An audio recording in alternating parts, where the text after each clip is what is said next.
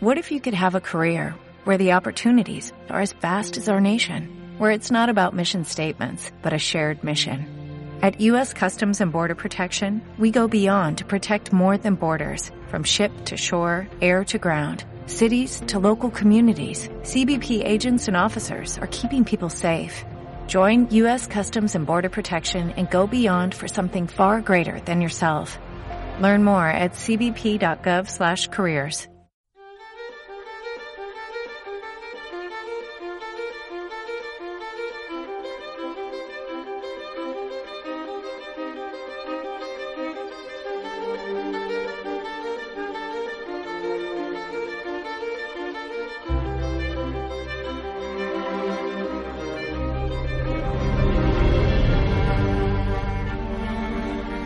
Muy buenas buscadores, bienvenidos una semana más aquí a vuestro programa de misterio en la búsqueda. Espero que ya os estéis poniendo cómodos, tranquilos y relajados para escuchar el programa de hoy. Hola, muy buenas buscadores y buscadoras. Muy buenas, Yolanda. Muy buenas, José Antonio. Hoy me das paso tú, por lo que veo. Sí, hay que ir variando. Por supuestísimo. Ya sabes tú que nuestros buscadores eh, no se pueden acostumbrar a que siempre eh, les digamos lo mismo, que muchas veces decimos lo mismo, porque ya llega un momento después de tantos programas que dices, ¿qué dices? A ver, ¿qué dices? Hola buscadores. Hola buscadores. Sí, pero lo malo es que luego siempre terminamos diciendo muchas cosas. Sí, sí, sí. Siempre decimos, bueno, va, vamos a hacer una presentación cortita, que si no nuestros oyentes se cansan y al final siempre acabamos igual. Pero bueno, tú que eres una oyente de programas de radio, de misterio. Sí, sí, además de verdad. Soy una Eh, persona, soy una, una oyente em, total de programas de misterio y me encanta escuchar los programas de nuestros compañeros. Pero te, te gusta porque cada uno lo hace diferente, cada uno tiene una variedad. ¿Por qué? Me gusta porque es una manera de aprender, es una manera también. Yo no los escucho simplemente por ellos, porque sean mis compañeros, me gustan, me gustan los misterios, me gustan los misterios de todo tipo. Y, sí que es verdad que cada programa tiene su manera de hacer y, tiene su punto de gracia y me gusta escucharlo. Claro que sí, aquí la gente que, que nos esté escuchando ahora, que, que pruebe, ¿no? Que sea, si es también oyente de, de radio, si es oyente de radio de misterio, pues que vaya como tú, variando, escuchando y sobre todo que le sirva para aprender. Ojo, y no solo programas que tienen muchas escuchas, muchas descargas o que son muy populares, que tienen mucha repercusión. Escucho programas de todo tipo, incluso programas que no había escuchado en mi vida, pero que, oye, mm, son interesantes precisamente. A ver, no voy a decir el, el nombre porque no sé. mm, Bueno, no voy a decir el nombre, pero el otro día descubrí un programa y te dije a ti, mira, este, este programa nada, tiene 20 descargas. Tenía 20 descargas. Oye, pues a mí me gustó. Es Lo hacía bien. Sí, es cortito. Era es- cortito, pero era apañado, estaba muy bien y muy interesante. Los temas que trataron muy interesantes. Pues oye, mm, es una manera, oye, de, de- de conocer mundo radiofónico. Hay que aprovechar la variedad que hay hoy en día y luego utilizar el sentido crítico. Sentido crítico. Luego aprovechar los libros que tenemos en papel, eh, Google, eh, toda la información y, y ir comparando. Y eso nos sirve para, para hacernos como, como personas y, como tú bien de- decías al principio, para aprender. Que de eso se trata en la búsqueda, porque si todos fuéramos ya sabidos, aprendidos, ¿para qué narices estaríamos escuchando programas de misterio? ¿Para qué narices estamos? Pero bueno, para eso estamos todos, para aprender, tanto tú como yo, como nuestros oyentes. Aprendiendo o no aprendiendo, porque al fin y al cabo cada uno hace lo que quiere. ¿Qué es lo que vamos a tener hoy en el programa? ¿O prefieres que antes comentemos el tema del sorteo? Porque sí, queridos amigos, volvemos a tener un sorteo. Sí, pero claro, un sorteo de un libro que encima vuelvo a hacer yo. Vuelves a hacer tú. Creo que aquí hay favoritismo, Yolanda. Mm, bueno, a ver. O yo hago muchos libros también, puede ser. También, también. Puede ser que satures un poco a nuestros amigos en tema de libros, pero oye, mm, eso quiere decir que tienes ideas, que tienes temas que tratar y que tienes cosas que ofrecerles. Bueno, y además que es un sorteo y gratuito. También. Ahí Ostras, la, yo, ve- es- la- yo la- escucho, la- la vena catalana, ¿eh? yo, yo escucho gratis y, y se me pone, vamos, todo, vamos. Yo quiero probar, yo quiero probar. Sí, sí, sí, sí. Tras la huella del misterio es el nuevo libro de José Antonio Roldán, que ya pronto yo misma le voy a realizar una entrevista a él, que aunque es director del programa, también se merece tener una señora entrevista y hablar de su libro, tratar alguno de los temas que en él podréis encontrar, que por cierto son muy interesantes. Y este es el libro que vamos a sortear en este concurso. Eh, ya os diremos exactamente el día en el que realizaremos este, este sorteo, que lo haremos como siempre eh, a través de Facebook haremos un directo, ya os diremos día, os diremos hora y a través de ahí eh, haremos este sorteo y saldrá el ganador de este libro Tras la huella del misterio de José Antonio Roldán. ¿Qué es lo que tenéis que hacer? ¿Qué tienen que hacer, José Antonio? Pues eh, muy sencillo. Contacto arroba en la búsqueda contacto arroba en la búsqueda radio.com y comentarnos qué quieren el libro en el asunto, que es para el sorteo o concurso, como quieran poner, pero que tengan que ver con el libro. Y bueno, que nos digan si han tenido una experiencia o no, si nos las quieren contar, estupendo, en el email. Y bueno, luego no es obligatorio luego contarla en el programa. De hecho, la gente que ya nos ha escrito para los otros concursos lo sabrá. Sí, porque me parece que en el anterior concurso hicimos algo parecido, si no igual, en el que pedíamos que si tenían experiencias las contaran, nos las contaran a nosotros, o si no habían tenido, que también nos dijeran que no habían tenido, y esa era la forma de entrar en el concurso. Hubieron bastantes personas que nos contaron su experiencia, algunos de ellos sí que quisieron salir en el programa, otros no. No hubo ningún problema. Experiencias relacionadas con el misterio. Bueno, José Antonio, creo que no hace falta. Bueno, sí, llevas razón. A veces también hay que decir exactamente a qué nos referimos, pero bueno, estamos hablando de un programa de misterio, no hace falta ser muy listo para mm, saber que nos estamos refiriendo a experiencias relacionadas con lo insólito. Bueno, era modo ironía en estado activo. Ya, pero ya sabes que hay personas que no entienden tu humor. Muchas personas. Muchas personas, José Antonio. Aparte de este concurso, que es lo que vamos a tener hoy, tendremos dos respuestas del más allá y un testigo muy especial, como todas las personas que han aparecido en el programa. Eh, que bueno, se llama Jordi, nos cuenta una experiencia muy interesante que creo. ¿Es sí, José Antonio? Una experiencia vital.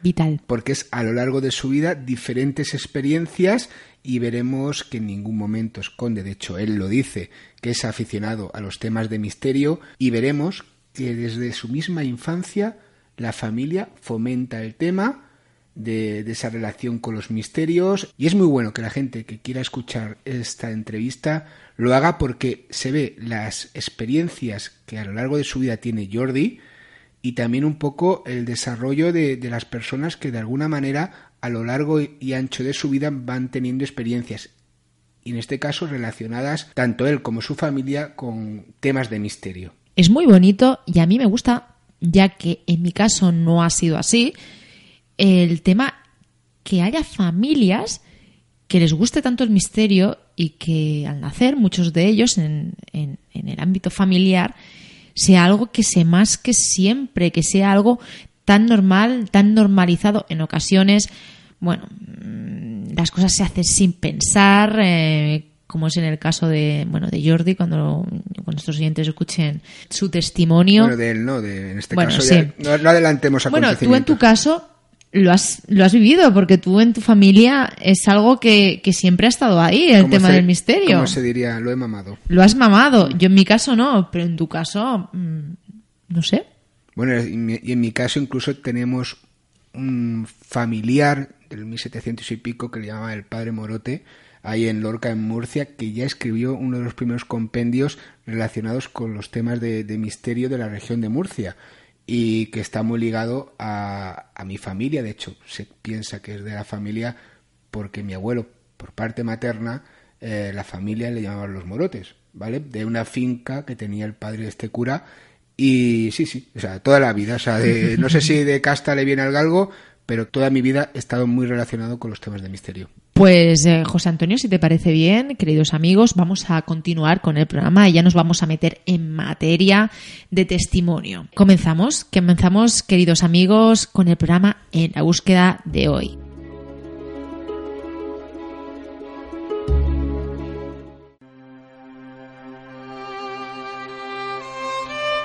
La verdad puede ser la suma de varias verdades, pero la mentira y el fraude nunca sumarán una verdad.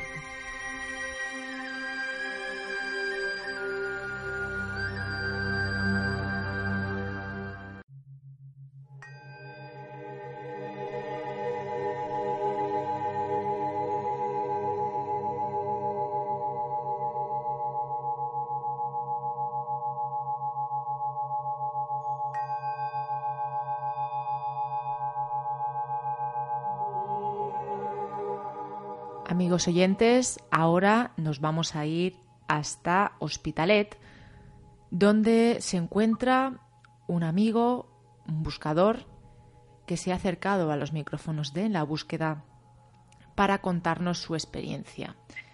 Estamos hablando de Jordi Calvo, que aparte de contarnos su experiencia, también es un aficionado a estos temas, bueno, llamados de alguna manera temas de misterio. Muy buenas, Jordi, ¿cómo estás? Muy bien, muy bien. ¿Y vosotros? Muy buenas, Jordi. Pues aquí encantado de tenerte eh, para, que, para, que, nos cuentes tus experiencias, como bien decía Yolanda, porque eres aficionado a los temas de misterio, pero a la vez eres testigo de, de algunos encuentros con lo insólito, de algún tipo de, de experiencia. Como aficionado del misterio, eh, has hecho experimentación con diferentes personas, con diferentes grupos de investigación, pero a nivel personal también has tenido experiencias que imagino que te han marcado en algún punto de tu vida. Tú nos mandaste un correo electrónico con todas estas vivencias escritas detalladamente y, y, bueno, cronológicamente, como tú nos has dicho, desde el principio hasta el fin de todo lo que te ha ido ocurriendo y si lo deseas, puedes hacer partícipes a todos nuestros oyentes de eso que te ocurrió, empezando pues por lo primero que, que te aconteció. Sí, Yolanda, eh, empezaré por orden cronológico de cuando era ya un chaval y tenía, no me acuerdo bien bien la edad, debía tener unos eh, ocho años, eh, ocho, siete o ocho años, y mis padres tenían una, una, un piso de, de, final de, de final de semana y de, y de veraneo en Villanova y la Geltrú. Era un piso bastante antiguo, calculo que debían ser del año 1800 y pico. Estaba en el centro de Villanova y la Geltrú y como digo íbamos los fines de semana y en verano. Y, y, yo era muy pequeñito y me acuerdo que un verano, que y era por la noche, y a mi familia, empezando por mi madre, pues les, se les ocurrió hacer la, la Ouija, ¿no? Recuerdo que mi padre se, se, fue a dormir, era un piso muy grande, entonces se fue a dormir en la otra ala del piso y nos quedamos en una habitación, en un dormitorio que también era muy grande, mi hermano, mi prima, mi madre y yo. Y ya os digo que yo era pequeñito, yo no sabía, os digo sinceramente, ni de qué, ni de qué iba, ni de qué íbamos a, a ni qué íbamos a hacer, ni qué íbamos a, a tocar. Entonces se hizo una ouija con una cartulina, un, unas letras escritas y un vaso y empezamos a hacerla, ¿no? Y, bueno, yo estaba allí, pues, expectante, y realmente no pasó nada, ¿no? Entonces, al cabo del rato, como no pasaba nada, alguien propuso que cambiásemos y nos dimos la mano. En vez de tocar los, dedos, el dedo con el vaso, nos dimos todos la mano alrededor, sentados alrededor de la mesa. Y ahí empezó una experiencia muy concreta. Y yo no sabía de qué iba. Es decir, la experiencia esta, yo era un niño y noté como en la silla donde estaba un balanceo, un ligero balanceo hacia adelante y hacia atrás. Yo con mi mente de niño eh, identifiqué ese balanceo como cuando tú te subes a un columpio y el columpio empieza a ir de un lado a otro, ¿no? Y es, es sin miedo, digámoslo. Eh, lo vi curioso. Y el balanceo, como si fuese un columpio, fue aumentando. Cada vez fue más, más, más. Evidentemente yo no me estaba balanceando físicamente, pero la sensación era la de un columpio, hasta que el columpio, digámoslo de esta manera, gira completamente en, en por el, haciendo un círculo, es decir, haciendo una voltereta, por tanto yo sentí la sensación de hacer una voltereta, y en el aire empecé a hacer volteretas, y mientras hacía volteretas, mi conciencia o mi yo, no sé cómo, cómo definirlo, empezó a ascender. Empecé a ascender, ascender, ascender, hasta... Se parece mucho a lo que es una experiencia cercana a la muerte, pero bueno, empecé a ascender hasta que yo me acuerdo perfectamente, mi espalda tocó el techo y ahí me paré. Y miré hacia abajo y me vi a mí, bueno, a mí, a mis, a mis familiares, a mi madre, a mi hermana, a mi hermano y a mi prima, que estaban inmóviles, pero yo también me vi abajo. Pero en la, en la, en la mente de un niño, pues me pareció divertido, no, me pareció algo extraordinario, ¿no? Y era una sensación, una sensación muy, muy agradable. Es lo, es lo que yo me acuerdo, era de, ser ligero, ¿no? Y un poco de volar. Bueno, entonces ahí me paré, pero la misma fuerza que me había empujado a girar, tiró de mí, suavemente, ¿eh? no sin, sin fuerza, o sea, sin, sin tensión. Pero fui y atravesé el techo. Al atravesar el techo, la imagen que yo tenía de mis familiares abajo desaparecieron. Y entré, que es lo que realmente me asustó, digamos en una zona gris. Es decir, la imagen que en cierta manera me estaba dando seguridad, que era de mi familia abajo alrededor de la mesa, desapareció y se cambió por una zona gris, como si fuese una, una, una niebla muy gris, y me entró, me entró miedo, me entró mucho miedo. Y inmediatamente, al entrarme miedo, yo me acuerdo perfectamente, ¿eh? caí como si fuese como una piedra. O sea, que hay una piedra que la lanzas, caí, y como si fuese una funda, me acuerdo perfectamente, entré dentro de mi cuerpo, como si, como si me pusiese un vestido de golpe, eh, caí y entonces no, noté la sensación de caída. Entonces fue como si me despertase, evidentemente no era un sueño, y dije, hostia, ¿qué ha pasado, no? Realmente, o sea, esa fue la experiencia, pero realmente la Ouija ni funcionó, ni se, movió, ni se movió el vaso, ni pasó nada extraordinario. Sí que era verano, sí que hacía mucho calor, pero había una especie de densidad en el ambiente pero no, no pasó nada específicamente con la Ouija. Fue esa experiencia de salir del cuerpo, de no saber qué es lo que estaba pasando, pero tomármelo bien, hasta que esa imagen de mi familia había desaparecido. Entonces sí que me acuerdo que es como si yo entrase dentro de la funda de un cuerpo que era el mío, en este caso. Claro, Jordi, yo vuelvo al inicio de la experiencia. Siete, ocho años, mm, estarás conmigo que no es muy normal que a un niño de esa edad eh, haga la, familia lo ponga a hacer una sesión de Ouija o espiritismo, porque más o menos acaba el final cuando os unís con, las manos, muy normal no es. No, en absoluto es normal. Yo creo que, que bueno, de alguna forma fue mi madre quien lo propuso, eh, que siempre le ha gustado estos temas, pero sí de esa forma como si fuese un juego, ¿eh? No, no, es un poquito la inconsciencia también de, del grupo donde estábamos ahora, donde, de mi familia, de, mi madre, de un poco del juego de la inconsciencia, de, de, no, de no saber exactamente qué estábamos haciendo, ¿no? Y realmente, eso que dices tú, ¿eh? Ahora eh, lo miras desde este punto de vista y un niño de 7 o 8 años haciéndole una ouija, la visión es bastante bestia, es bastante fuerte, no, no, no es muy recomendable, vamos. Nos comentas que estabas haciendo la ouija con toda tu familia, a ti te ocurrió esto eh, al resto de, los acompañantes en esta sesión, tu familia, ¿les ocurrió algo a ellos? ¿Ellos notaron algo? No, Yolanda, no. No, no. Ni sucedió nada específicamente con la Ouija, ni el vaso se movió, ni hubo otro fenómeno paralelo, digamos, ni, ni a ninguno de mi familia notó nada. no, no, nadie notó nada. Incluso mi padre, que estaba durmiendo en otra ala de, del piso, podéis haber pensado de que a lo mejor le podría haber pasado algo también a él, ¿no? A la, mañana siguiente tampoco eh, le había pasado nada. Solamente la experiencia, digamos, fue única, fue particular mía. Claro, y Jordi, hay que centrándonos en, la experiencia en sí y en la edad.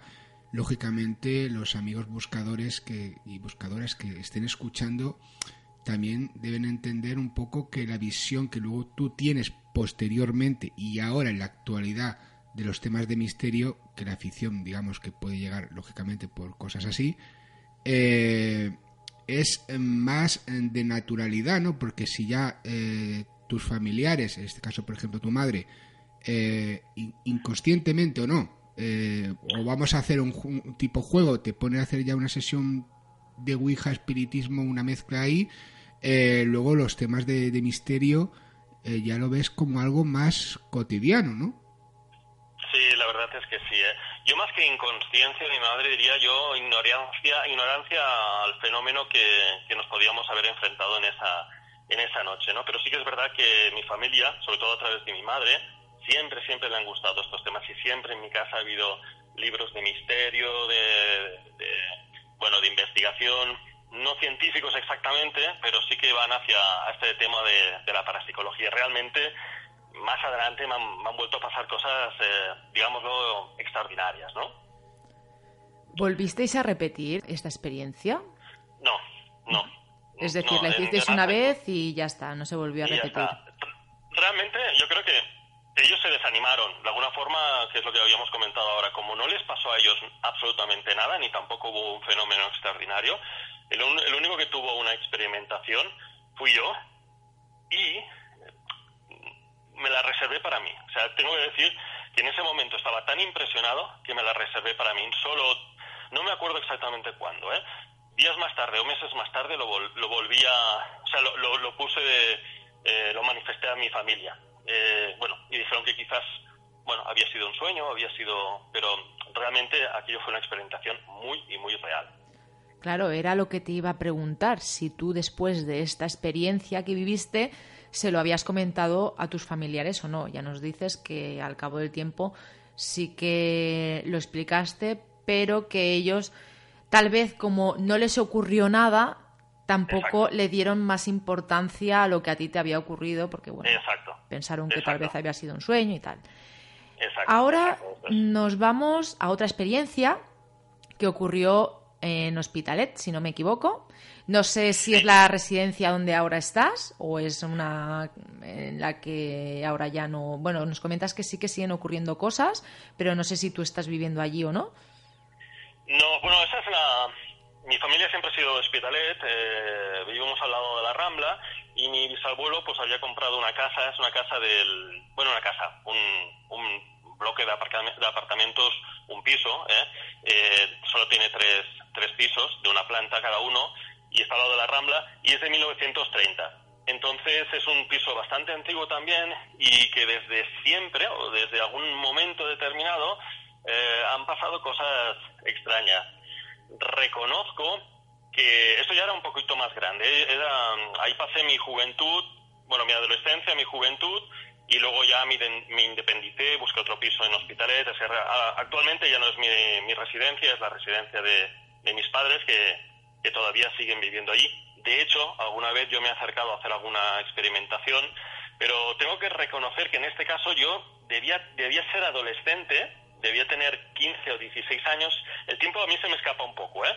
eh pero no se me ocurrió otra cosa que, bueno, eh, en mi casa vivía mi padre, mi madre, mi hermano y yo, ¿no? Entonces, mi hermano tenía una novia en lejos y se iba a ver los fines de semana o durante algún día de la semana a la novia.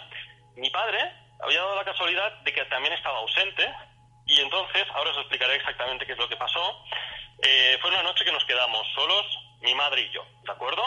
Pero antes, unos meses antes, a mí se me ocurría la maravillosa idea de cuando me iba a dormir, eh, pues eh, mentalmente, no sé, no me, no me preguntéis quién me introdujo esta idea, ni, ni de dónde la saqué, porque es que realmente no, no tengo una conciencia de ello. Yo sé que se me ocurrió la genial idea de ir a dormir, y eso lo hacía cada noche, ¿eh? y preguntar mentalmente si había alguien allí. ¿eh? Yo me iba a dormir y antes, aquellos momentos antes de irte a dormir, de ya de, desaparecer de la conciencia, yo le preguntaba, ¿hay alguien aquí? ¿Se quiere comunicar conmigo? Todo esto mentalmente.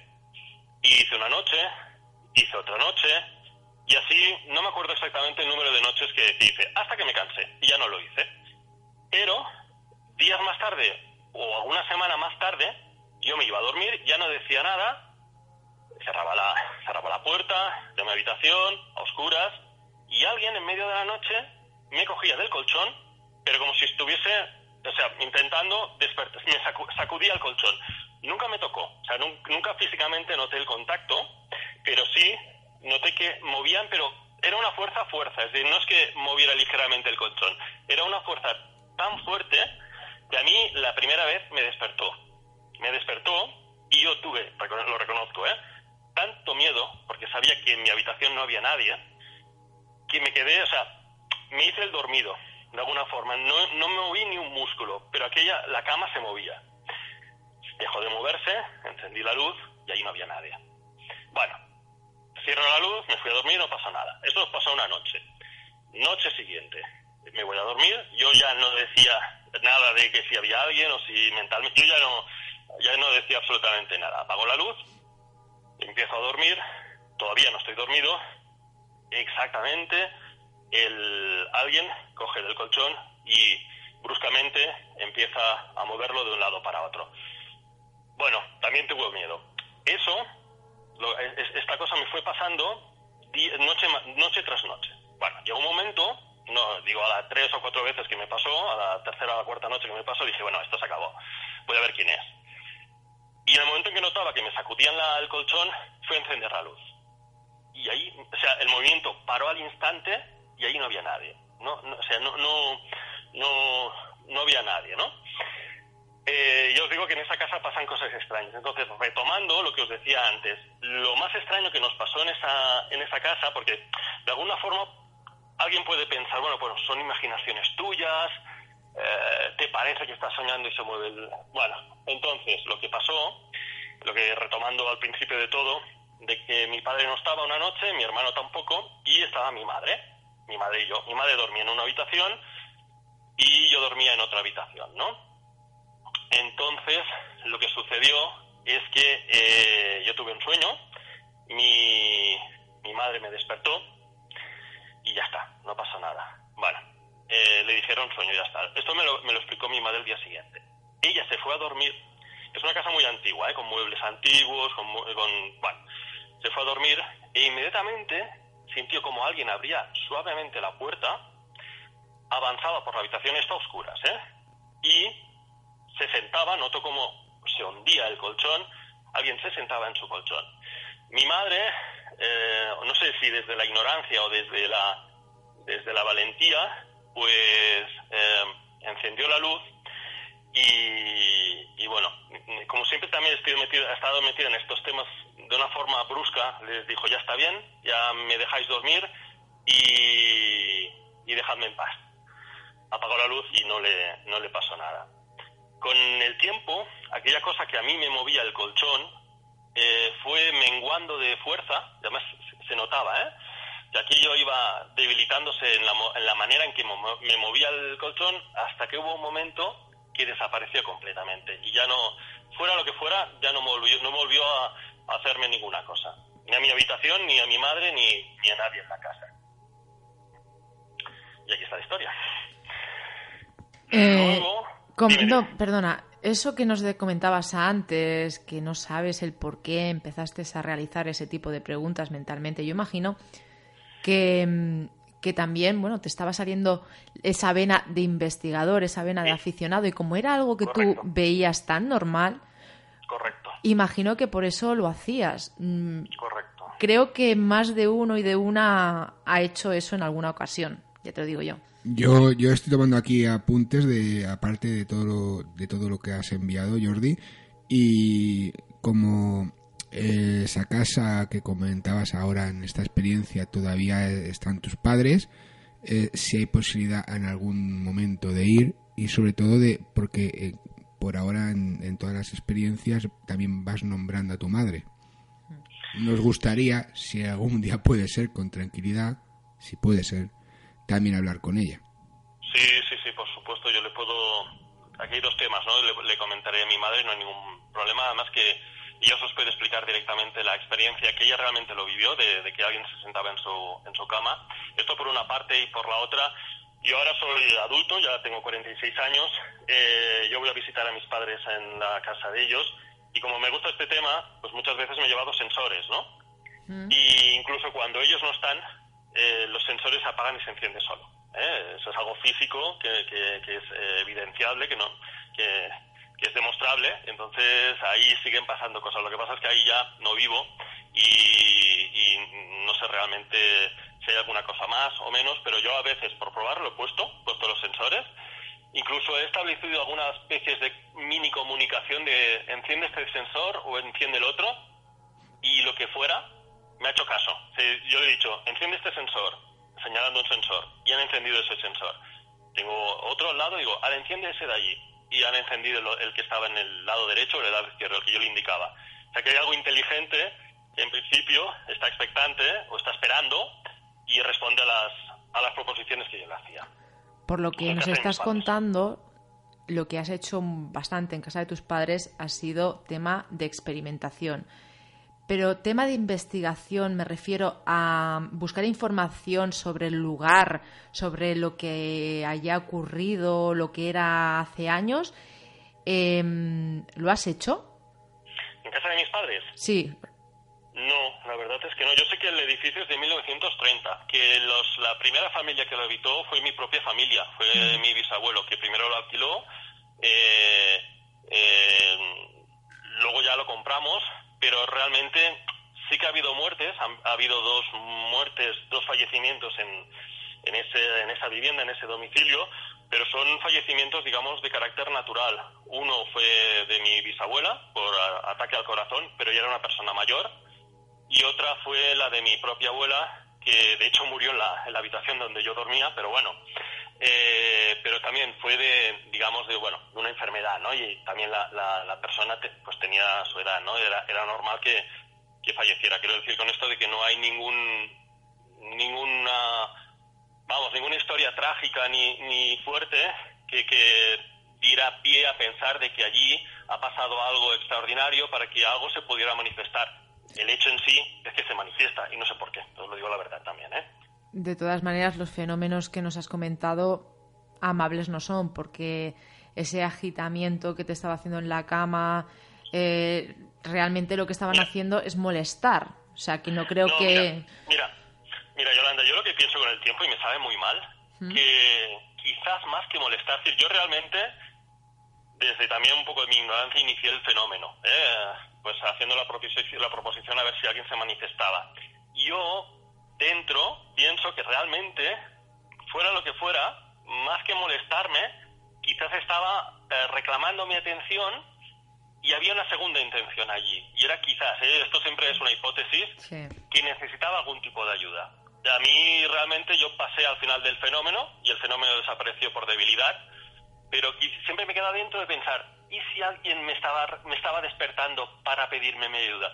Pero es mi teoría, ¿eh? aquí puede ser también perfectamente eh, cualquier otra teoría, también la tuya de que hubo algo, hay algo que en principio pues puede ser desagradable, porque realmente que te despierten a medianoche no es agradable, ¿no?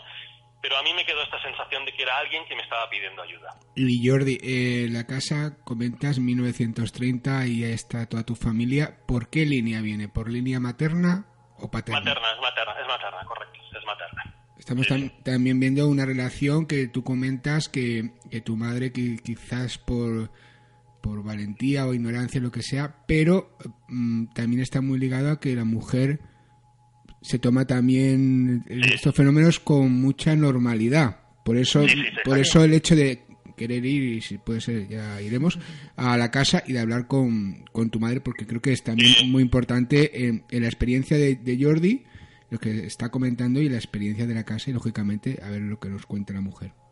Sí, sí, estará disponible, ¿eh? se lo puedo comentar, ¿eh? sí, sí, estará disponible a vosotros, seguro. En el correo electrónico que nos enviaste también nos eh, relatas otra experiencia, pero esta es una experiencia que muchos de nuestros buscadores nos han comentado, algunas han sido expuestas, otras no, y que suele pasar más de lo que nos pensamos. Me refiero al, al hecho de que alguien se venga a despedir de nosotros, e incluso antes de haber fallecido exactamente en el momento en el que va a fallecer. Esto es algo que a ti te ocurrió también. Yo eso lo definiría con el tiempo también. Fue en IEF, o sea, la experiencia esta me pasó también en casa de mis padres, en este de 1930 que digo yo. yo eso lo definiría como un sueño muy vívido, muy, muy vivido, muy, muy intenso. es uno de los sueños que, recuerdo mm, de una forma extraordinaria. Yo definiría que casi no es un sueño, ¿eh? estaría en la frontera, ¿no? Eh, la historia es que mi abuelo, en este caso mi abuelo por la parte paterna, estaba en un hospital, eh, bueno, estaba enfermo realmente, bueno, puedo pensar que mi subconsciente siempre estaría la idea profunda de que, el, de que bueno, de que mi familiar podía fallecer, ¿no? En cualquier momento, ¿no? Pero eh, eh, también hay un punto de casualidad que es mucha casualidad, ¿no? Bueno, os explico la historia de que eh, yo me fui a dormir esa noche. Mi abuelo, como os digo, estaba en el hospital, estaba lejos, estaba en Zaragoza, ¿eh? eh mi abuelo en el hospital de Zaragoza y yo me fui a dormir en la habitación de siempre y me acuerdo tener un sueño vividísimo, es decir, algo algo algo que casi roza la realidad. Es, eh, y bueno, se acercaba a mi abuelo en el sueño y me decía suavemente, con toda la tranquilidad del mundo, que se tenía que ir, que su él ya había hecho su camino, que había hecho todo en, en esta vida, que, que bueno, que estaba bien, que sobre todo no me preocupara. Y desde la otra parte, que soy yo, claro, había una emoción, había un sentimiento de, que como que un familiar se acerca para despedirse, yo le pedía por favor que no se fuera, que le, bueno, que le necesitaba, todo aquello que uno puede pensar cuando tiene afecto a un familiar, pero la otra parte me decía, tranquilo, que estoy bien, ya he hecho todo, eh, está todo correcto, eh, ahora me... y, nada, y no pasa nada. Y ahí se cortó el sueño. Y fue uno de los sueños, yo creo que es casi casi eh, el que más, digamos, ¿eh? más, más vívidos, más, más profundos que he tenido. Y fue una experiencia, aparte de que es una experiencia emocional muy fuerte, una experiencia increíble y, que me dejó huella también. ¿eh? Estoy segura que si ahora mismo pidiera a los oyentes si les ha ocurrido en alguno, no todos, pero si a alguno de ellos les ha ocurrido algo parecido, estoy segura de que a más de uno y más de una ahora mismo nos escribiría, nos diría, pues sí, pues yo tuve una experiencia parecida a esta. Es más, personas cercanas a mí han tenido vivencias parecidas a estas. Es muy curiosa este, este tipo de, de experiencias. Pues, hay, hay, un punto más de coincidencia, perdonad que os interrumpa, y es que precisamente, claro, yo no sé el tiempo, pero en esa noche falleció mi, mi abuelo. ¿eh? hay, hay, hay una acción paralela ligada, digámoslo de alguna manera, al hecho de que yo tuviese sueño y es que en esa noche murió mi abuelo. Eso ya es interpretable, ¿eh? porque a lo mejor mi abuelo se vino a despedir de mí. Antes de, mm, terminar con la entrevista, eh, quiero que nos comentes una experiencia eh, ya relacionada, bueno, cuando ya estabas metido más en estos temas, con grupos de investigación y tal, que también quiero que la expliques. Pero antes de esto, nos vamos ya de Hospitalet y nos vamos a cuando estabas haciendo el servicio militar en Gerona, que también algo te ocurrió aquí. O sea, que es algo que parece que, está ligado a ti realmente, porque ya no estamos hablando de que te ocurren cosas en casa de tus padres o, junto a tu familia. También te estaban ocurriendo haciendo el servicio militar. Es como si algo estuviera ligado a, a ti realmente. Sí, yo, hay un componente y es que yo hago una acción determinada, en este caso una, una ouija o una invocación mental, y e inmediatamente o inmediatamente o relativamente en un espacio de tiempo corto algo aparece o algo sucede, ¿no? Y entonces yo como tú muy bien dices, y estaba haciendo el servicio militar en Girón, estaba en San Clemente Sebas, que es un pueblecito muy pequeñito, eh, que está más cerca de Figueras, pero es un pueblecito, ¿eh? Y nosotros teníamos, digo nosotros porque éramos un grupo de soldados, teníamos un, una casa alquilada eh, al lado de la base militar, pero en el mismo pueblo, ¿eh? no estaba incluida dentro de la base militar, sino ya estaba dentro de lo que era el, pueblo, que es una aldea muy pequeñita. Y era una casa muy antigua, que había sido una carnicería. Abajo estaba el mostrador de la carnicería, luego tú subías por unas escaleritas muy pequeñitas, muy estrechas. Era una casa muy antigua, no sé la edad que, el tiempo que debía tener, pero era bastante antigua. Entonces tenía como una serie de plantas muy pequeñitas y arriba estaban los dormitorios. Bueno, y aquello que bueno, ya sabéis que a veces las cosas son de esta manera, pues alguien propone hacer una Ouija después de, al cabo, en la tarde, la tarde-noche, y nos vamos al comedor y, bueno, hacemos una, una Ouija, ¿no? Aquí cada uno, digamos, de los soldados o de las personas que estábamos allí, pues yo eso, y os lo digo sinceramente, ya lo pongo en duda, ¿eh? Eso ya no sé si es verdad, verídico o no, ¿no? Pues cada uno presuntamente habló con los familiares que consideró necesarios, ¿no? Yo me acuerdo que en la manifestación de la Ouija, en mi caso, pues mm, presuntamente aquella manifestación decía ser mi abuela, eh, por una parte, y luego mm, logré el contacto con mi abuelo, ¿no? Pero bueno, evidentemente ambos dos fallecidos hacía tiempo, pero eso se puede poner en duda o no de que aquello fuera un fenómeno real de comunicación o, bueno, pero también es verdad que el, el, vaso se movía. Pero bueno, por eso es una sesión de, de Ouija. Lo cierto, ahora no me acuerdo exactamente si era la misma, exactamente, si era la misma noche o el día siguiente, yo, bueno, por mis características no hacía ni maniobras ni nada de eso, y mis compañeros sí, con lo cual todos mis compañeros tuvieron que hacer maniobras y, yo no. ¿eh? Eh, yo me quedé solo, solo completamente en esa casa. Era una casa bastante tenebrosa, ¿eh? por decirlo de alguna forma, porque no estaba muy bien cuidada y, era muy antigua, los muebles, todo bastante tétrico. además, no había mucha luz, habían roto los bombillos, no se reponían. Bueno, y yo me fui a dormir. me acuerdo que, además me acuerdo perfectamente que cerraba la luz. yo estaba dentro de un saco de dormir encima de un colchón de una cama todo bastante espartano, ¿eh? bastante pobre, ¿eh? es decirlo de alguna manera, y no pude. O sea, realmente cada vez que yo me ponía a dormir y algo o alguien o lo que fuera tiraba de, del saco, el saco tenía, el saco era un saco antiguo, tenía uno como una especie de, cuerdecitas al final que estaban unidas al saco, que sirven para enrollarlo, eh, y una vez que está desplegado las cuerdas quedan colgando, ¿no? Eh, pues alguien tiraba de esas cuerdas. Y yo encendía la luz y no había nadie. Y no, y no, y no, y, a ver, era un silencio absoluto, no, la casa estaba cerrada, ¿no? Y no, mis compañeros estaban fuera. Cerraba la luz y al cabo del rato, suavemente, tiraban otra vez del, del Y así estuvimos, estuve. Digo estuvimos porque yo ahí no estaba solo, estoy convencido. Estuvimos eh, un tiempo eh, hasta que ya dije, ya, pero yo no puedo dormir ¿eh? dejé la luz encendida. Con la luz encendida no, no, volvió a pasar nada, eso os lo puedo asegurar. Y medio dormía ratos, porque me acuerdo que en aquella noche tenía un poco de miedo, también tengo que reconocerlo, ¿eh? sobre todo por la, por la, bueno, por la casa y, por todo. Pero solo fue con la luz encendida como, aquel como, que aquel fenómeno dejó de manifestarse. Y Jordi, entonces encontramos una pauta en algo que nos contabas antes del colchón, que cuando se enciende la luz... Sí, exacto. Exacto, exacto. Y no, yo os digo la verdad, no sé cómo interpretarlo. No sé, no sé, porque si alguien se quiere comunicar conmigo, bueno, no sé. Es que no os digo la verdad.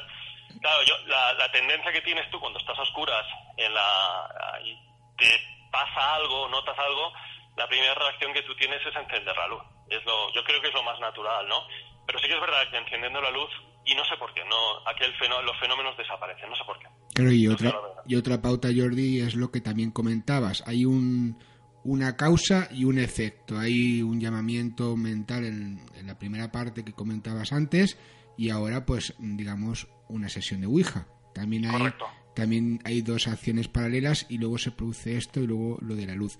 Es importante esto, Yolanda, también para ir encontrando pautas, que no sabemos realmente lo que es. Si alguien tiene algún tipo de explicación, contacto arroba la búsqueda radio.com, tanto si le ha pasado algo similar como si pueden darnos algún tipo de idea. Estaba leyendo ahora mismo, mientras estabas hablando y comentando todo esto, estaba mm, leyendo el correo que nos mandó nuestro amigo y estaba exactamente en el punto en el que en el 2014 em, más o menos crearon un grupo de, investigación.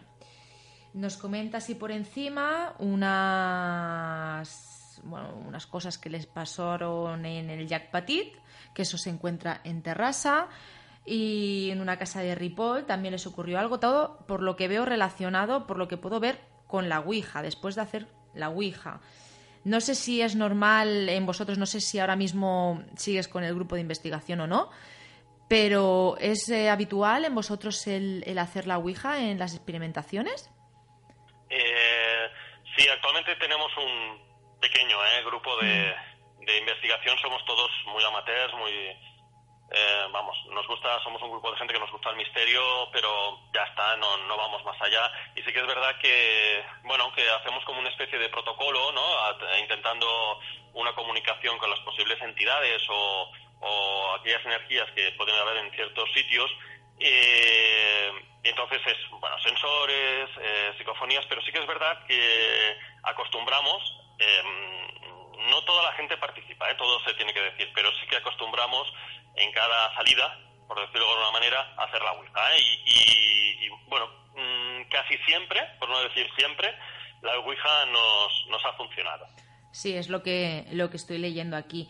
Mira, pues por ejemplo, nos podrías explicar lo que os ocurrió en el Jack Petit, que vuelvo a repetir que esto está en terraza, y, y también el, bueno, lo de la casa de Ripoll, que bueno, que todo ya te digo está relacionado con el tema de la Ouija. Si luego quieres tú también añadir eh, otro enclave en el que también os haya ocurrido algo a destacar, también relacionado con la Ouija, o no, o simplemente un enclave en el que hayáis ido eh, simplemente a experimentar o, con o sin la Ouija y os haya ocurrido algo a destacar. Mira, eh, aquí hay dos partes. Uno, lo del Jack Petit, que sí fue a través de la Ouija, y luego la casa esta de Ripoll, que inicialmente, luego ya sí, ¿eh? pero inicialmente lo que yo experimenté no fue a través de la Ouija. Luego ya hicimos la Ouija, sí que, sí que hubo una, una, manifestación física total a través de la Ouija, ¿no? Pero inicialmente no. En el Jack Petit, que está al lado del Hospital del Tórax, nosotros, pues... Eh, fuimos a hacer una experimentación de noche en el Jack Petit, no recuerdo exactamente la época que era, eh, no hacía demasiado frío, eso sí que me acuerdo. Eh, bueno, hicimos una serie de grabaciones de, en, el, en, el, mismo Jack, al lado del Jack, y no sé por qué, bueno, no tuvimos mucho éxito, ¿eh? tengo que reconocerlo, pero bueno, no sé por qué, pero decidimos irnos hacia los coches, están justo a la entrada del Jack, no puedes acceder directamente al Jack con los coches, pero nos fuimos ahí al lado, nos sentamos en el suelo, y pusimos un perímetro de sensores alrededor nuestro y alrededor del coche. Había dos coches, ¿eh? Y, y bueno, decidimos hacer la Ouija allí. Eh, los coches estaban cerrados, estábamos al lado del... Yo me acuerdo que había una persona que incluso estaba apoyada a la espalda contra el, el parachoques del... El parachoques trasero del coche, de mi coche. Y bueno, decidimos hacer la Ouija.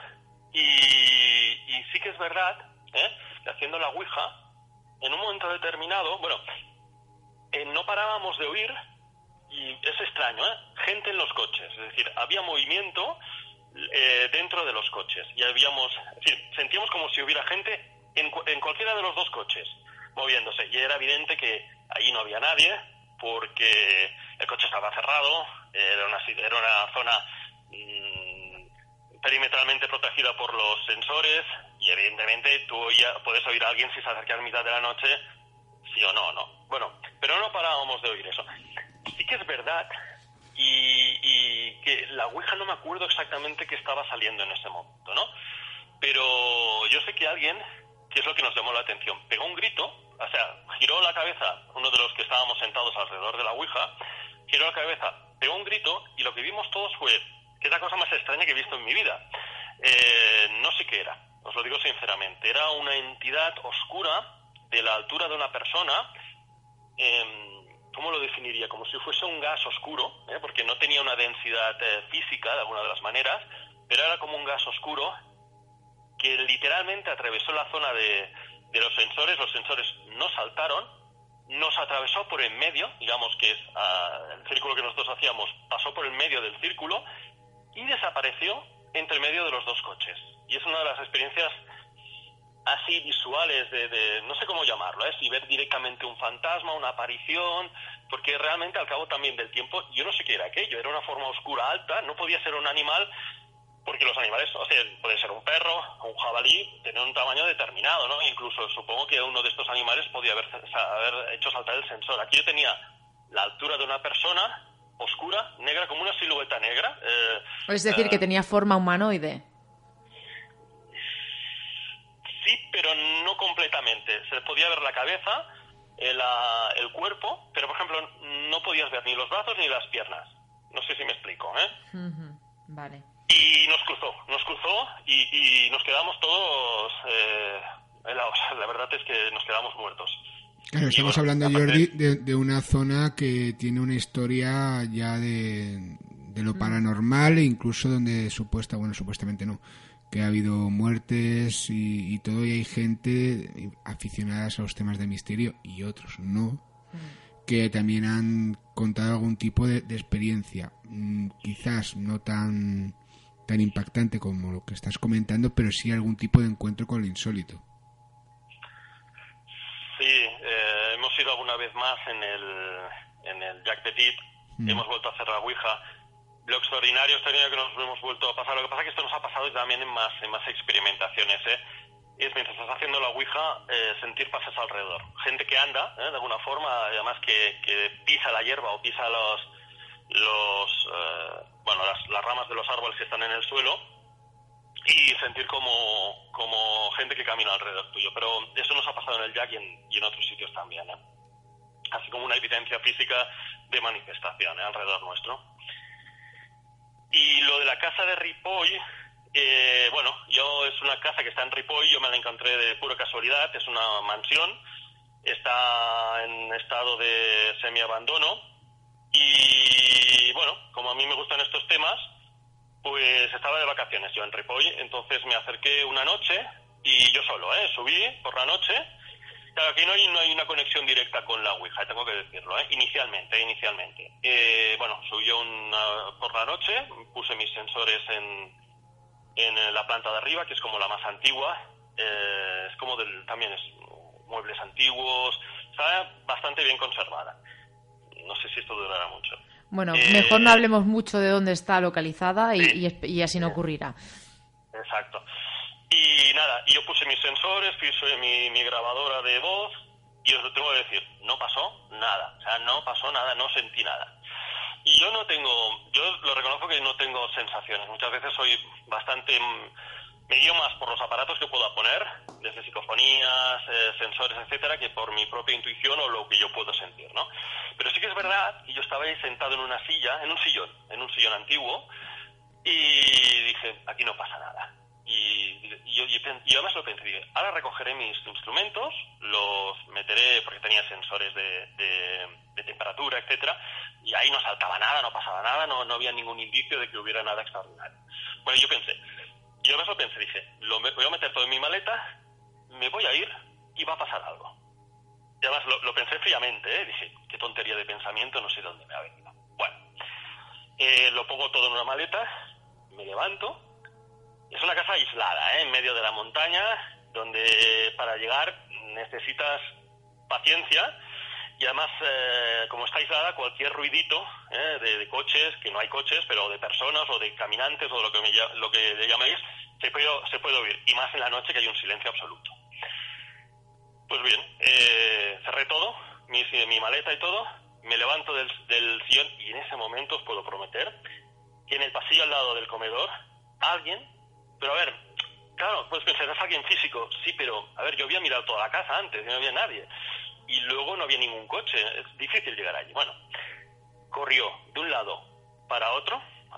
Primero lo que se oyó fue una puerta que se abría, tal cual. Y además eh, se oía el, el chirrido de la puerta. Cómo se cerraba suavemente y pasos corriendo, que yo no vi nadie, eh, al- en el pasillo contiguo al comedor. Pero cruzando, evidentemente aquello me asustó bastante porque yo salí inmediato, detrás de ahí salí, no había nadie y ya me quedé en la puerta. Ya, ya tuve un miedo terri- terrible. Es una de las experiencias, yo reconozco, a ver, yo me meto en sitios a veces abandonados y o si consigo compañía mejor, si no a veces voy solo y bueno, a veces tengo, bueno, más precaución, menos, pero a partir de ese momento yo reconozco que he cogido un poco de miedo, porque realmente aquello fue una manifestación directa de alguna forma, mm, visible, no sé cómo expresarme, eh, muy personal, porque se abrió la puerta, se cerró, pasó alguien corriendo al, al- al- lado mío y desapareció. Y bueno, entonces lo que hice, ya me fui a casa, eh, llamé a la gente esta del grupo y, y les invité, les invité a que una noche, más fue una noche muy especial, tengo que decirlo, ¿eh? a que fuésemos a esta casa y bueno, la casa es, es una mansión eh, en medio del bosque, lloviendo, era una noche de película de alguna forma, con truenos, rayos, lloviendo, y hicimos la Ouija, ¿no? Y mientras hacíamos la Ouija, tal cual, ¿eh? O sea, es una cosa que yo en mi vida haciendo la Ouija lo he visto, una manifestación idéntica, es decir, a esto, y es la- porque esa, esas- esa casa está bastante bien conservada. Las puertas y las ventanas solas, o sea, los porticones de las ventanas, porque algunos cristales ya no hay, los porticones de las ventanas abriéndose y cerrándose solas, delante nuestro. O sea, algo increíble. Es decir, eh, eh, no sé qué fuerza tiene que ver allí o, no sé qué hay ahí, pero... eh, y además una experiencia, una experiencia también mm, intensa de alguna forma, ¿no? Porque las puertas y las ventanas de alrededor nuestro se abrían y se cerraban ah, como si estuviesen locos, hasta que, hasta que, no sé por qué, a uno de nosotros dijo, parad, parad ya, parad ya, y aquello cesó. O sea, a la orden nuestra cesó. Pero es una de las experiencias más extrañas y más intensas que, he podido vivir en mi vida, aparte de todo, ¿eh? Bueno, la verdad, y aquí también encontramos eh, otro causa y efecto que en esta última vez que, vais a esa casa, o cuando fuisteis a esa casa ya con, fuiste tú con el grupo, también hacéis la, la sesión. Y en este caso, quizás el, encender la luz no fuera tal, sino que el basta ya serviría como reacción para que lo que fuera eh, parara. parara. O sea, no, no sabemos lo que es, pero parece ser que sí que es algo inteligente. Eso sí que es verdad que el desencadenante es la Ouija, eh, pero algo tan evidente, tan, tan, tan intenso como que una fuerza eh, ajena al propio vaso al propio testigo de la Ouija eh, pueda mover por sí sola puertas y ventanas, eso yo en mi vida, en todas las experimentaciones que yo he hecho, no lo he visto. además en directo, de alguna forma, porque aquí ahí sí que teníamos luz eh, pero fue increíble. Fue increíble porque las puertas y, las ventanas se abrían y se cerraban. Y además notabas que había un. Claro, esto es una percepción subjetiva, ¿no? Que había una angustia, que había un reclamo, que había alguien o que estaba enfadado o que, o que estaba reclamando algo. Pero, pero la, evidencia física de, ver las puertas y las ventanas moviéndose es cierta y es, real. Pero y es compartida por todo, por todo el grupo. Pero claro, Jordi, yo ahora imagino algún oyente que te está escuchando y que, y que antes has dicho que era una noche muy especial, que estábamos hablando de una noche con tormenta, aire, truenos. Claro, tal vez algún amigo que nos esté escuchando esté pensando ahora mismo, bueno, pues a lo mejor hubo una ráfaga de aire en la tormenta y en ese momento justo en el que estaban haciendo la Ouija y ellos pensaron o relacionaron con, con la Ouija y realmente era un fenómeno natural. Eh, ¿Tú descartas totalmente que lo que os ocurrió se debiera a un fenómeno natural? Aquí hay dos partes. Eh, cuando estaba lloviendo, nosotros todavía no habíamos empezado la Ouija, no había ni una gota de aire, solo había eh, lluvia y truenos, eso sí, que iluminaban toda la casa. pero antes de empezar la Ouija ya estaba lloviendo y ahí ninguna puerta, ninguna ventana se abría, estaban todas normales, digamos, ¿no? Eh, luego empezamos a hacer la Ouija, que es cuando hubo esta manifestación de las puertas y de las ventanas, pero cuando un compañero mío dijo, porque yo no fui, parad, parad, parad ya, aquello cesó, cesó inmediatamente y continuaba evidentemente lloviendo, con los truenos, los relámpagos, y ya no se movieron más. Por lo tanto, hay un hecho directo entre entre que aquello funcionara de alguna forma o se abriera o se cerrara y un compañero mío que les ordenase parar. Y fue inmediato. Y antes continuaba lloviendo y después continuó lloviendo. Y las puertas ni antes ni después ni las ventanas se abrieron. Con lo cual hay, hay una relación causa-efecta muy directa entre entre la ouija eh, y entre la orden de mi amigo para hacer parar aquel fenómeno más allá ¿eh? de cualquier mm, historia mm, de meteorología o de, vientos, mm. porque realmente no había, no había, realmente no había ningún tipo de, viento en ese momento. A ver, poder no podemos descartar tampoco esa hipótesis. Lo que sí que está claro es que es mucha casualidad, pues todo lo que nos estás contando, que en el momento en el que dijo para, para, para cesar a todo, es mucha casualidad. Lo único que sí que digo, Jordi, que tampoco podemos descartar del todo el que en ese momento exacto hubiera la casualidad de que, mira, hubo esa ráfaga de viento eh, debido a la tormenta y, em, mira, ocurrió y, pero vale no se puede descartar. Lo que sí es muy es muy curioso es muy muy muy curioso claro. Tú también imagino que pensarás lo mismo lo mismo José Antonio que claro que estaban haciendo la ouija. Empieza ese aire empieza a moverse todo y en el momento en el que dice para para para para también es mucha casualidad no que deje de, de moverse todo y pero bueno, no sé, a lo mejor tal vez tú opinas otra cosa o tienes no, otra no, Yo, yo sencillamente estaba pensando mientras que estabais hablando los dos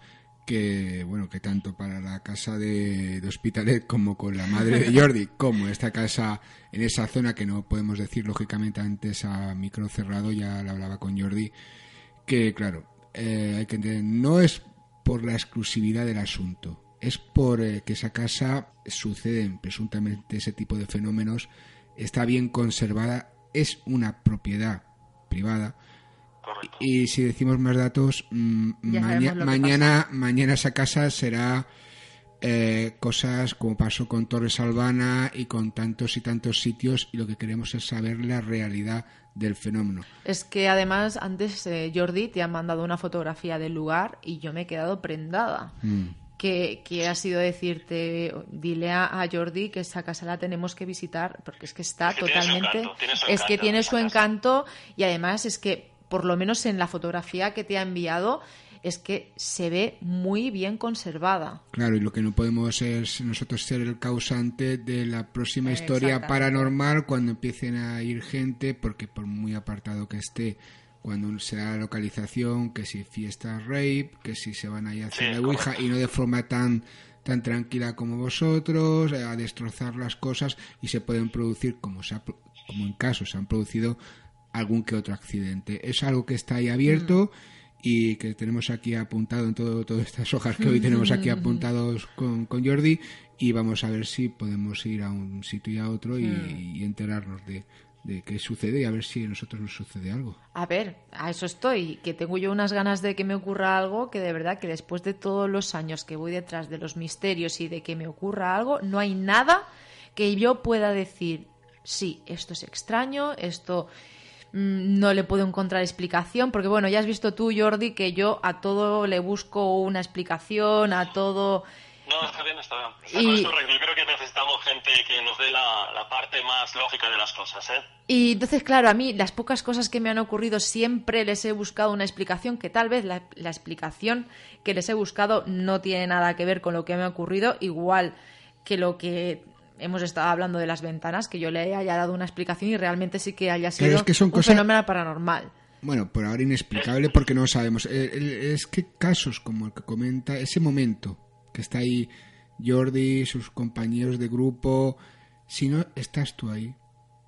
No, Es- eh, hay que aún- vivirlo, hay que vivirlo. Y aún estando... sí, es, es, es, es- es exacto, sí, sí. Claro, sí, Jordi, Tienes y- que estar en el momento. y en el aún- momento exacto y, y verlo directamente, sí, sí, sí. Si no, Y- entiendo que sea muy difícil a veces, si no lo puedes experimentar por ti mismo, acabártelo de, de, de- de con- de entender o de darle una explicación paralela. Yo, yo lo entiendo perfectamente. Bueno, y aún estando, porque estabas comentando eso de ahora recojo cuando estabas solo, ahora recojo y ahora pasa algo. Eh, yo he estado en más de una ocasión, y bueno, Yolanda creo que también ha pasado, que hemos estado en sitios y, ha- y has mirado para otro sitio, nunca mejor dicho, o estabas en otro punto de la casa y ha sucedido algo.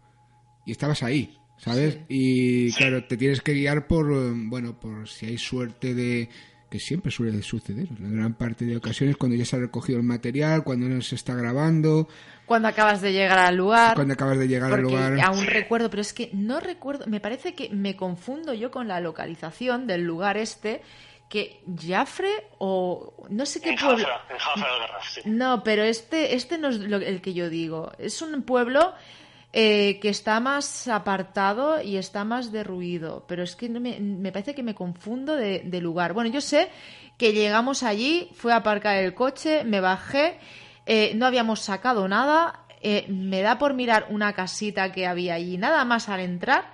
Y en una de las em, ventanas me pareció, me pareció, porque tampoco puedo decir claro que lo vi, me pareció ver como una sombra blanca que se estaba asomando. Y, y- y- y fue eh, verla Un que me quedé... ¿no? Un flash. Sí, fue un flash. No, no, un flash no, que me quedé un rato mirando y decía, ¿qué es, ¿eso qué es? Porque encima lo estaba viendo de lejos y decía, ¿eso qué es? Que hasta José Antonio me, me dijo, porque claro, yo me quedé callada. Eh, eh, Yolanda, ¿qué pasa? ¿Qué estás viendo? Y le dije, "Eh, es que me, me ha parecido ver ahí una sombra. Nada, fue sacar las cosas, la- los cachivaches, todo, y ahí no había nada. Y payar, porque fuimos al sitio donde lo veías Sí, sí, y nada, estuvimos dando nada. vueltas, subimos y Nada, todo nada, y, nada. y nada. Pues bueno, En- yo- dime, dime. No, no, no, que en Jafra también me, parece, me, pare- me pasó una experiencia muy parecida a la tuya, ¿eh? pero, Pero en es este que caso Jafra, en yo, yo es que diría que no es Jafra la- donde me ocurrió esto. Es que, ay, Tranquilo, que lo tenemos todo apuntado. Y sí, ya- lo y todo apuntado, ya lo buscaré, pero Claro, lo pasa, buscadores, es que nosotros estamos diciendo las cosas y, bueno, por ejemplo, vamos escuchando a Jordi y nos vamos acordando de sitios. Y Sí. cuando uno ha estado en tantos sitios No te o ha escuchado tantos nombres. testimonios, antes de, de aventurarse a decir nada y confundir Claro. nada al personal, porque ya de por sí ya estamos confundidos nosotros, pues primero tenemos que ir mirando y todo eso, porque es que son demasiadas eh, experiencias. Yo sé, o sea, yo me acuerdo del momento exacto. Si de hecho yo estoy viendo ayer a Yolanda parada, estilo película de miedo, mirando para un sitio y, y luego y- y preguntarle ir corriendo con todas las cosas ya para ver si veíamos a, a- primero a alguien. Algo más, ¿no? A- no, primero a alguien, porque bueno, bueno, alguien de blanco ahí, bueno. nos Pero- comentaba Jordi que le había ocurrido algo parecido en Jafre, pero bueno, que te repito que no sé si es el mismo sitio del que estamos hablando, pero también viste una sombra blanca. No, no, lo- yo, Jafra del Garraf, para acceder a Jafra del Garraf, sabéis que es por un camino rural que es- tienes muchas dificultades para ir, ¿no? Y con mi grupo era la primera vez que íbamos, entonces yo unos días antes, porque tenía un poco de miedo para ver si el coche podía pasar por la pista forestal, dije, me voy yo solo, voy con mi coche, voy a mirar si pasa la pista forestal, porque me habían dicho que estaba muy mal, y me fui solo. Entonces me fui después de trabajar, que ya era casi de noche, y pasé con el coche por la pista forestal, y llegué más o menos con mis dificultades, porque era un coche pequeñito y deportivo, pero llegué y dije, mira, ya que estoy aquí, solo, ¿eh? completamente, ya se empezó a hacer de noche, y digo, mira, me voy a, voy a dar una vuelta a ver cómo es el pueblo, y ya me voy, y ya sé que se puede llegar bien, y que el próximo día podemos venir todos. Yo iba solo, ¿eh? entonces empecé a subir hacia la, hacia la plaza de la iglesia, que es muy pequeñita, y ahí, pero perfectamente, oí dos personas hablando al lado mío, susurrando al lado mío, era un susurro perfecto. Por eso te digo, pero fue un momento, fue un flash determinado, y yo pensé, coño, sí, sí, no estoy, no estoy solo. Y luego me di cuenta de que estaba completamente solo, que no, no había nadie en absoluto, pero la- el susurro, las dos voces, que no entendí lo que decían, ¿eh? pero estaban hablando entre ellas, y era en directo, no era una grabación ni nada, sino yo subía tranquilamente, inocentemente, como dices, ah, pues ya que estoy, lo voy a mirar. Yo no iba con nada, ninguna intención más, ¿eh? Y oí dos personas hablando tranquilamente, o sea, perfectamente al lado mío. Por eso fue un flash, fue un momento, y por eso es muy parecido a, a lo, a lo tuyo. tal. Pero bueno, Pues bueno, Jordi, no sé si quieres apuntar algo más antes de finalizar con la entrevista. no, que muchas gracias por darme la oportunidad de, de decir mi, mi, mi, tes- mi- mi testimonio, mi opinión sobre estas cosas y agradeceros eso, la oportunidad de poder hablar con vosotros y manifestarlo a través de, de la radio. Gracias a ti y ya sabéis, queridos amigos buscadores, que si tenéis algo que decir, contacto arroba en la búsqueda radio.com o por las diferentes vías de contacto que ya durante todo el programa van saliendo, así que sabéis perfectamente cómo poneros en contacto con nosotros. Y a ti, Jordi Calvo, que estamos hablando desde Hospitalet, muchísimas gracias por habernos contado tu A vosotros. Y bueno, ya sabes perfectamente, ya has quedado con José Antonio. Sí, sí, por supuesto. Eh, lo tenemos fichado ya. Ya lo tenemos fichado para tanto ir a casa de tus padres en Hospitalet y como para ir a esta, a esta casa que de verdad que tengo muchísimas ganas de ir porque por la fotografía que he visto la verdad es que es muy impactante, está muy bien conservada y si además, como tú nos comentas, eh, existen y, y ocurren fenómenos extraños en este lugar, pues estoy impaciente por, por poner los pies ahí. Nada, pues encantado de, de haberos, haberos conocido, haberos podido dar esta oportunidad y en lo que queráis, pues os, os intentaré ayudar, al menos. Pues vale, un abrazo hasta otra. Un abrazo. Cuidaros. Gracias. Hasta luego.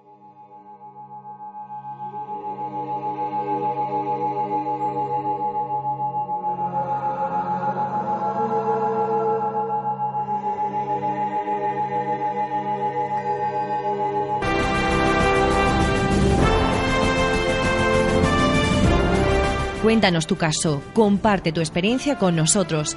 Ya no estás solo, ya no estás sola.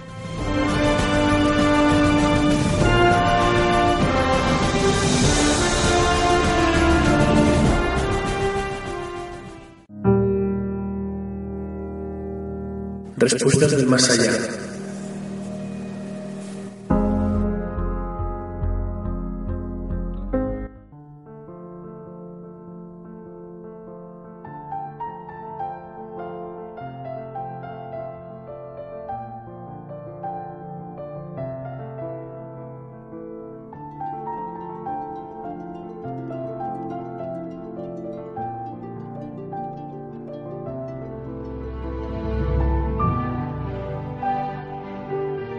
Saludos desde México. Me llamo Juan Pesimancas y soy español, pero resido en este bonito país desde hace unos años por cuestiones laborales.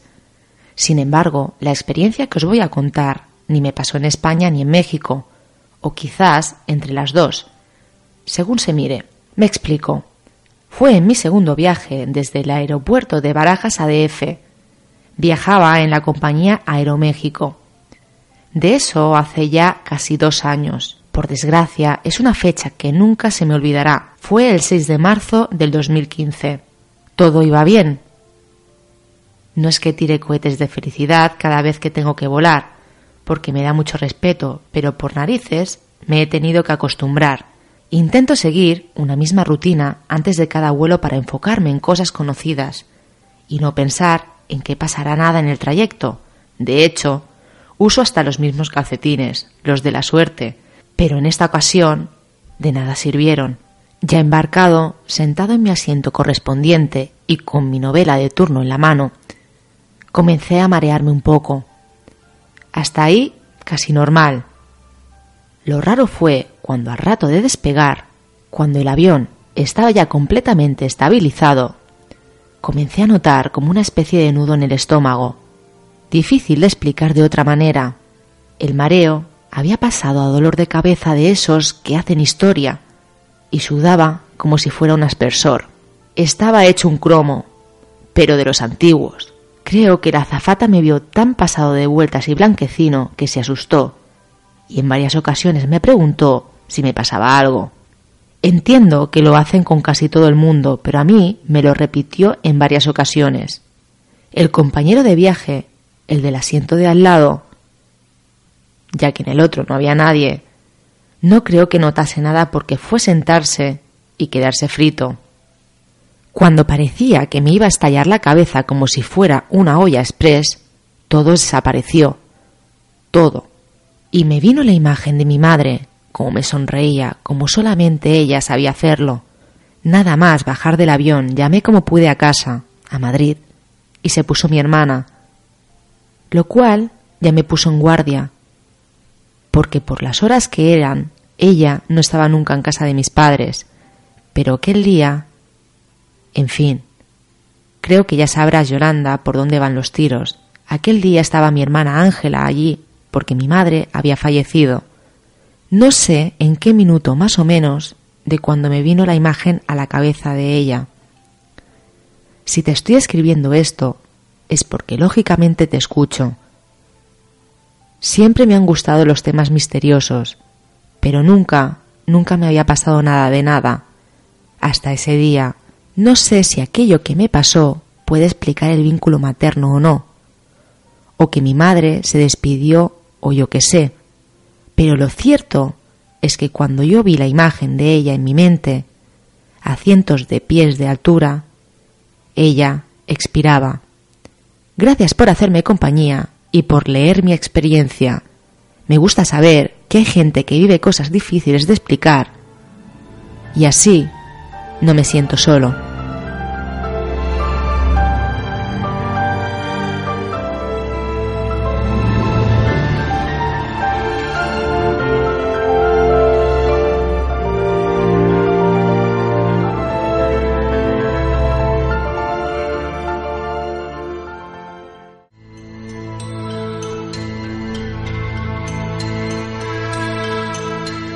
¿Quieres conocer qué tipo de fenómenos extraños sucedieron en el tanatorio de Ceuta? ¿Qué se aparece en la curva de los gitanos de San Andrés de la Barca? ¿Qué hay de cierto o no en el caso de Torres Albana? Tras la huella del misterio de José Antonio Roldán, editorial Círculo Rojo, colección Guante Blanco, más de una docena de casos de lo insólito investigados en el lugar de los hechos, con entrevistas a los protagonistas de cada suceso, viaja junto a José Antonio Roldán tras la huella del misterio. www.editorialcirculorrojo.com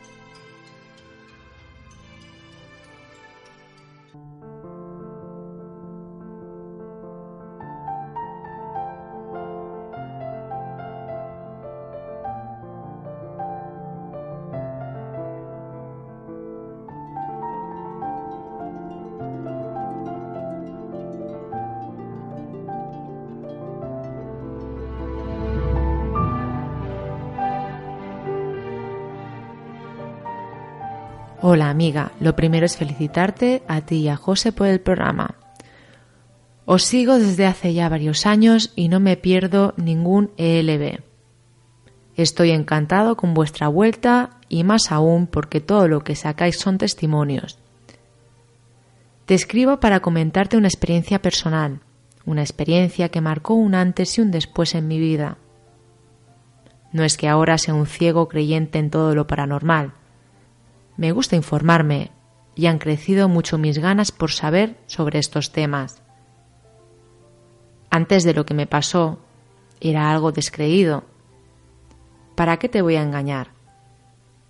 O quizás, más que descreído, sencillamente es que no pensaba en todo esto.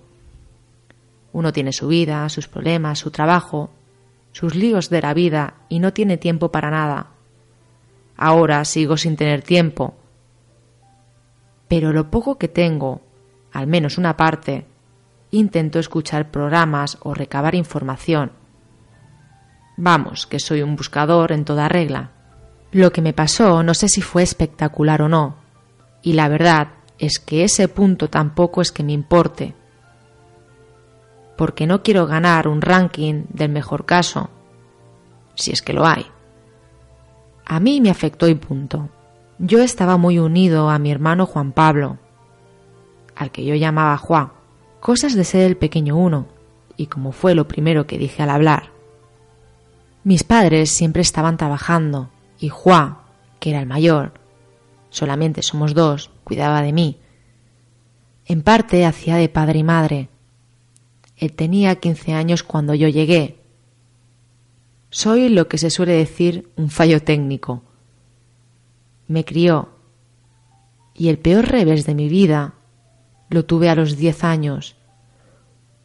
Un coche se lo llevó por delante en una vía del tren. Veinticinco años y toda una vida por delante. Lo que se dice una mierda. Te hace replantearte todo, al menos ahora, porque con diez años lo único que sabía es que me había quedado solo. Para todos fue muy duro mi madre cogió una depresión que nunca abandonó y tuvo que dejar de trabajar. Ella comenzó a cuidarme. Somos una familia muy pequeña. No sé si por la unión que teníamos mi hermano o yo, o por lo que fue, pero a los pocos días del trágico accidente se me apareció. No era etéreo, no era un fantasma, o sí, no sé cómo calificarlo, era él, sin más. Tendría diez años, pero sabía perfectamente que había muerto. No hubo confusión. Parecía de carne y hueso. Pero yo, desde el primer momento, supe que no podía ser. Estaba viendo la tele en el salón. Mi madre dormía la siesta. Se me ocurrió mirar hacia el sillón donde él se sentaba, y allí estaba, me sonrió y me dijo, Paquito, sé bueno, todo irá bien, siempre estaré contigo. Me dijo adiós con la mano, y cuando hice el ademán de levantarme y dirigirme hacia él, desapareció. No tuve miedo. No se me heló la sangre. Nada, era él. Gracias por atender mi escrito.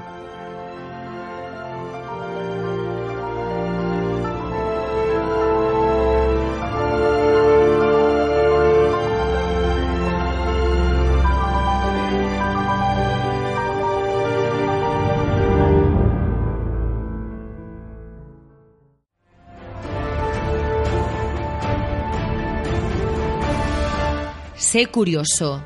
Sé un buscador.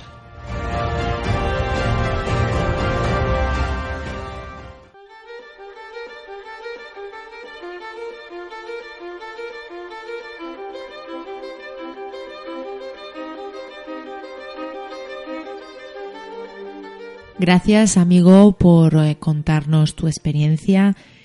Tu experiencia es muy similar a muchas otras que han salido aquí en el programa, que por lo que veo es una de las experiencias, José Antonio, que más se suele repetir. Me, me refiero a esas experiencias en las que viene un difunto supuestamente difunto, a despedirse de un familiar y a dejarle un recado. Claro, luego ya veríamos eh, qué puede ser, o sea, el origen, si realmente viene, si es una proyección de la persona que nos cuenta la experiencia en este caso, o, o lo que es, pero sí que es una historia muy repetitiva, se cambia el lugar, quizás algún punto de la escena, la hora, el punto del planeta, si es un hombre o una mujer, pero si quitamos todo eso, son historias muy, muy, muy similares. Sí, y la verdad es que me parece muy curioso que esto ocurra tantas veces y a personas tan diferentes que no tienen que ver eh, nada la una con la otra y que se repita una y otra vez este tipo de, de vivencias. Algo tiene que significar. Espero que algún día podamos llegar a entender qué es todo esto y por qué ocurre y por qué les ocurre a determinadas personas en un momento de su vida tan delicado o en ocasiones en momentos en los que no está ocurriendo nada especial en su vida, no ha fallecido nadie, no les ha ocurrido nada traumático y por lo que sea, en ese momento exacto, en ese punto de su vida, les ocurre una cosa que no tiene ningún tipo de explicación. ¿Por qué ocurre esto? Queridos amigos, a día de hoy no lo sabemos. Por eso estamos buscando, por eso somos buscadores, porque queremos entender qué es lo que ocurre. Pues eh, sí, la verdad. Y me quedo con, con un punto de esta historia y de otras historias similares cuando no hablan de fantasma, ni de ser etéreo, ni de nada por el estilo. Hablan de que es el hermano, es la madre, es la hermana, es el familiar, tal como era. Lo ven físicamente tal como eran. y, y en gran parte de las ocasiones, sorpresa, pero no tienen miedo. Claro, porque imagínate, eh, tú ves a una persona, a un familiar que sabes que ha fallecido, pero lo ves tal y como era en vida, pues bueno, la sorpresa te la llevas incluso lógicamente un poco de miedo, pero no es lo mismo que si ves eh, el típico fantasma de, de película. Bueno, yo imagino que el típico fantasma de película, como tú acabas de decir, queda en eso, en fantasma de película.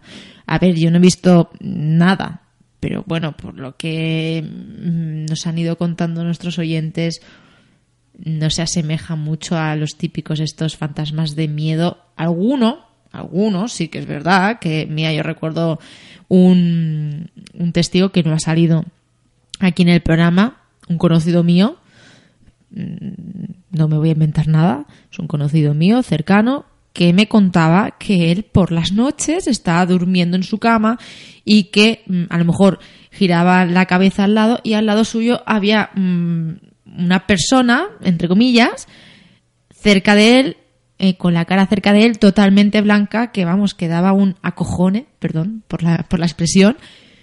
Y él me lo, me lo explicaba y me decía que sí, que era cierto, que era cierto. ¿Ves? En este caso, pues sí, que, que bueno, un poquito de miedo sí que da. Bueno, vamos a ponernos en situación, pero si tú ves a una persona, ya no te estoy hablando de que esté muerto o no, eh, que tú estás durmiendo, te duermes solo en casa, solo en la cama, y viene alguien a darte una sorpresa, se pone frente a tuyo frente, Ay, y abre los mía. ojos, aunque sea una persona de carne y hueso, el susto te lo das. Te lo das. Te lo das seguro, seguro, seguro, Claro. seguro, seguro. Os recuerdo, muchísimas gracias, amigo, por tu experiencia. Me reitero.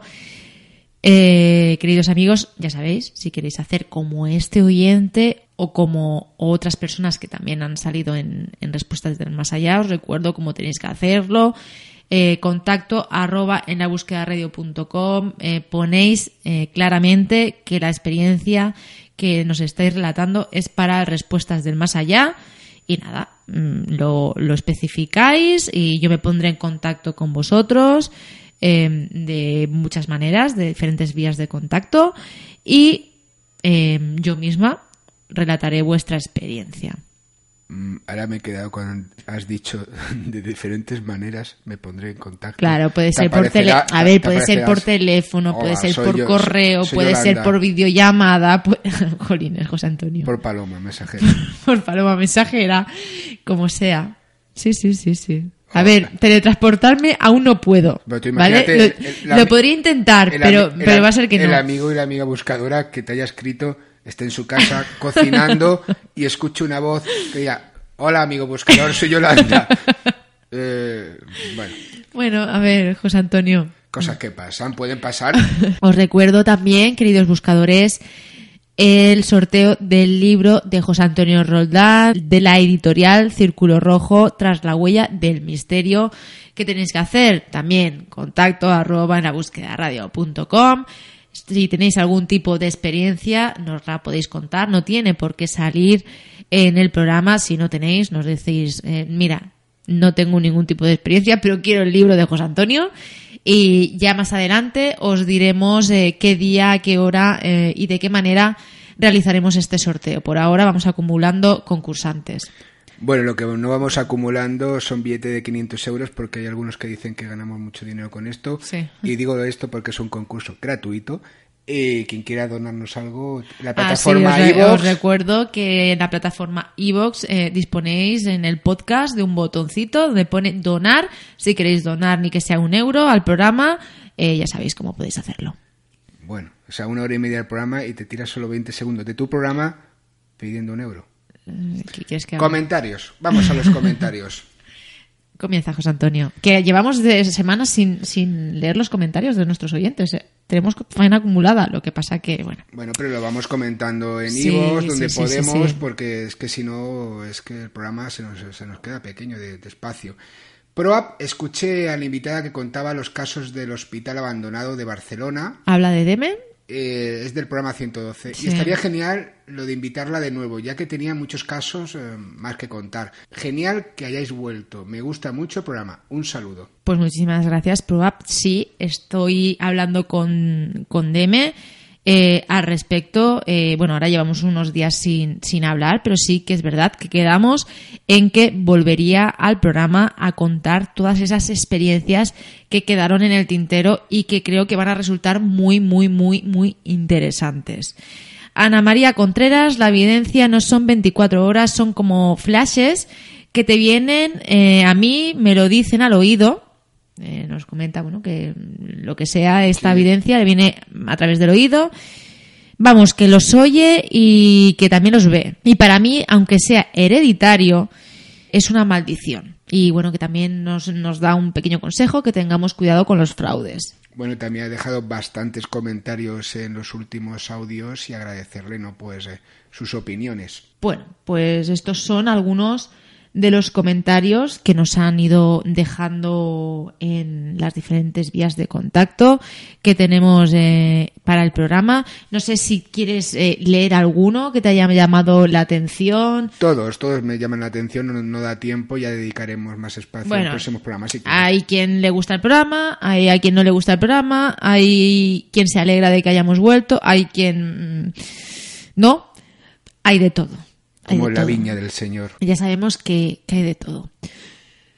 Pero bueno, eh, no, nunca llueve al gusto de todos. Y Es verdad, porque yo quiero que llueva café, como Ju- Juan Luis Guerra, y nunca llueve café. ostras, José Antonio, madre mía. Es una petición. No, Venga, venga, va, por favor. Si es que, si es que luego nos dicen nuestros buscadores y, y- y todas estas personas que no les gusta el programa, que, que no nos tomamos el, el misterio en serio, pero diciendo estas cosas, pero ¿cómo quieres que nos tomemos esto en serio? Por favor. A ver, pero O sea, yo los misterios me los tomo muy en serio, pero ahora mismo es que se me están cayendo las lagrimillas de la risa, José. Pero a ver, es que ese hombre se ha ganado mucho dinero haciendo una canción que quiere que llueva café en el campo y yo no puedo pedirlo. ¿Por qué? Eso es Ay, racismo. Vale, vale.